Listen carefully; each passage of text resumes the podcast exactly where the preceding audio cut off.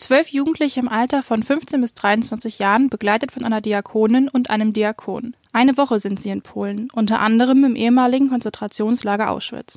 Eine Fahrt, die im Rahmen der Gedenkstättenarbeit der evangelischen Jugend stattfindet. In den Jahren davor waren sie unter anderem in Bergen-Belsen, Westerbork und Esterwegen.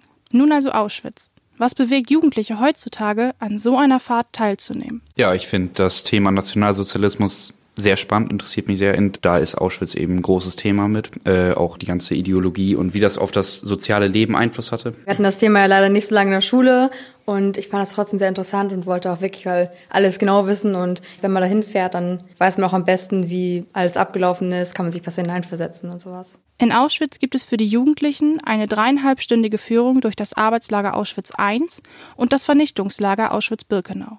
Orte, an denen etwa 1,5 Millionen Menschen von den Nazis ermordet wurden, davon mindestens 1,1 Millionen Juden. Die Jugendlichen sehen das Museum und die Gedenkstätte in den noch erhaltenen Gebäuden in Auschwitz I und die Ruinen der Baracken und Krematorien von Birkenau. Und was hat Sie am meisten beeindruckt? Die vielen Ausstellungsstücke. Ich habe tatsächlich fast nur mit Fotos gerechnet und dann kommt man in die Räume und sieht da die Originalteile ausgestellt. Wie riesig das war und vor dem Todestor vor Birkenau zu stehen und vor dem Schild Arbeit macht frei im Stammlager selber. Mich hat am meisten beeindruckt, dass man gemerkt hat, wie das ganze industrielle Maßstäbe angenommen hat. Die Ausstellung hat sehr deutlich gemacht, wie viel den Leuten genommen wurde, sowohl vor als auch nach ihrem Tod. Und das hat mich einfach ja, in Schrecken versetzt. Auschwitz wird im Jahr von über zwei Millionen Menschen besucht. Führungen werden in über 20 Sprachen angeboten. In den Ausstellungsräumen wird es oft ziemlich eng, sagt Johannes Maczewski, der als Diakon die Jugendlichen begleitet hat. Es ist eine Touristenattraktion geworden, die auch irgendwo ihren schrecklichen Reiz hat.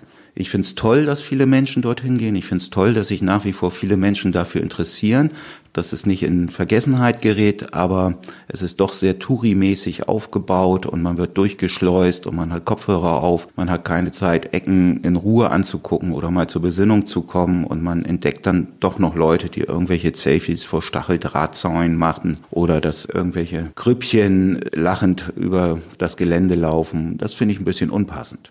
Dennoch ist Maczewski der Meinung, dass Gedenkstättenbesuche wichtig sind. Ihm liegt besonders am Herzen, dass wir diesen schrecklichen Teil der Geschichte niemals vergessen dürfen. Wir dürfen nicht vergessen, wie es entstanden ist und auch gucken, wo sind die kleinen Flammen, die wir in der heutigen Zeit entdecken, wo sowas wieder entsteht. Also ich möchte auf jeden Fall keine Schuld vermitteln, weil wir haben keine Schuld, was passiert ist. Wir haben höchstens Schuld, wenn es wieder passiert, beziehungsweise wir es nicht verhindern, dass sowas wieder im Entstehen sein kann. Was hält er von der viel diskutierten Idee, Besuche von Gedenkstätten für Schulklassen zur Pflicht zu machen?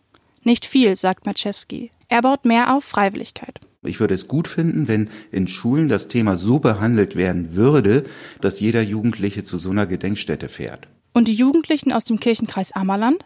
Was nehmen Sie mit? Welchen Einfluss hat das Erlebte auf Ihren Alltag? Ich habe immer wieder ein Kopfkino, dass ich die Bilder vor mir sehe. Dass man die Gefühle gespürt hat, dass man wirklich wusste, wo die geschlafen haben und wie groß es eigentlich alles ist. Im Vergleich zu einer Dokumentation oder zu Bildern im Internet ist es eine ganz andere Hausnummer. Man ist äh, sensibilisierter, man reagiert wesentlich weniger gelassen auf gewisse Kommentare, die gegenüber Andersdenkenden oder Andersgläubigen geäußert werden. Weniger gelassen gerade auch, was rassistische Aussagen betrifft, wie ein anderer Jugendlicher meint.